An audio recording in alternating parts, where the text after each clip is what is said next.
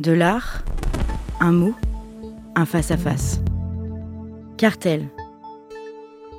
Qui a peur du vide?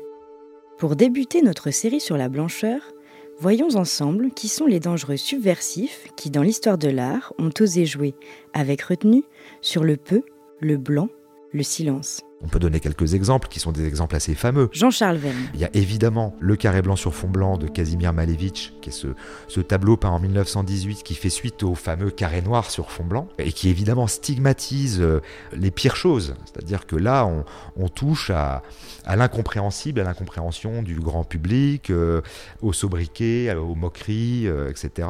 Bon. Il y a, c'est peut-être un petit peu moins connu, mais les white paintings euh, que Robert Rauschenberg, immense artiste américain, réalise en 1951, qui sont des peintures totalement blanches. il y a la partition de John Cage, euh, qui est une partition vierge d'une composition euh, qui date aussi de 1951, qui est célébrissime et qui s'appelle 4 minutes 33. 4.33 et c'est 4 minutes 33 de silence.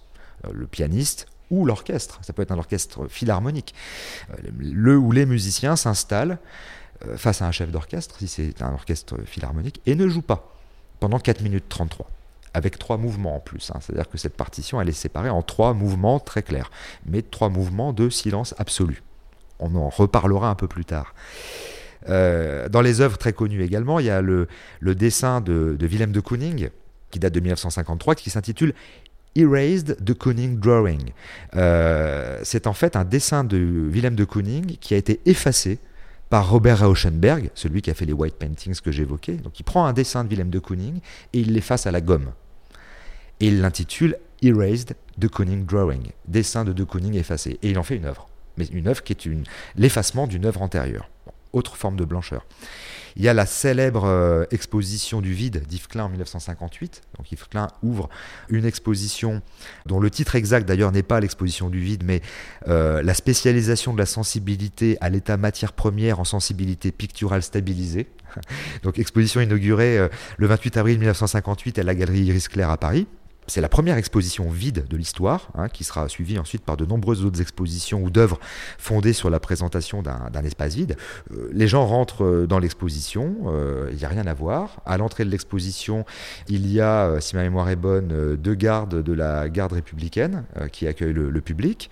Les gens rentrent donc dans un espace que Klein a entièrement peint en blanc et il n'y a rien. Voilà, il n'y a rien, c'est donc une zone de sensibilité pure, à l'état pur. Yves Klein étant évidemment un des grands spécialistes de ce genre de choses. Autre type d'exemple, il y a les œuvres tardives de Romano Palca, euh, grand peintre euh, contemporain, qui toute sa vie a peint des chiffres euh, sur des toiles, en rajoutant à chaque tableau 1% de blanc dans le fond noir initial. C'est-à-dire que plus on avance dans le temps, plus les tableaux deviennent, passent du noir au gris foncé au gris clair, et à la fin de sa vie, il continue à peindre des chiffres. Enfin, il est parti du chiffre 1 et à la fin, il a fini à je ne sais pas combien de millions. Euh, à la fin de sa vie, il peignait des chiffres blancs sur fond blanc. Voilà, donc autre forme de blancheur qui pose problème. Et puis dans le domaine de la musique euh, plus contemporaine, plus actuelle, il y a ce qu'on appelle les bruits blancs, hein, les bruits blancs du rock noisy, rock noisy expérimental de Sonic Youth, euh, la musique drone, je pense à un groupe comme Sun Ho par exemple, où on est face à des grandes plages musicales très stagnantes, des grands riffs de guitare qui n'en finissent plus, qui sont comme des clusters sonores où rien ne se passe sinon une nappe de son granuleuse, généralement euh, diffusée avec un volume très fort, euh, et c'est ce qu'on appelle un bruit blanc. Il y avait également une autre euh, phrase euh, que je souhaitais euh, évoquer, qui est une, phrase du réalisateur italien Michelangelo Antonioni, qui a une très très belle pensée. Il dit, ou il écrit plutôt, dans un de ses livres qui, qui s'appelle Ce bowling sur le Tibre, il dit Je regarde à nouveau par la fenêtre, le froid vif anime un paysage tout blanc, et c'est ce blanc qui me donne l'impression de me trouver devant une page immaculée sur laquelle il faut tout recommencer à écrire, ou bien devant un grand écran qu'il faut remplir. Donc il y a, il y a cette chose très belle, euh, cette espèce de comparaison entre, un, entre le paysage, la blancheur d'un paysage, et, euh, et, la vacuité de la page euh, sur laquelle on va écrire, ou de l'écran de cinéma qu'il faut remplir, vacuité qui finalement offre toute la puissance possible. C'est Giorgio Agamben, un philosophe italien, qui disait que Cartel. la puissance d'un artiste, par Jean-Charles Verne, c'est aussi la puissance de ne pas faire. Jean-Charles Verne est critique d'art et directeur du FRAC Auvergne. Cartel est à retrouver en téléchargement sur toutes les plateformes de podcast.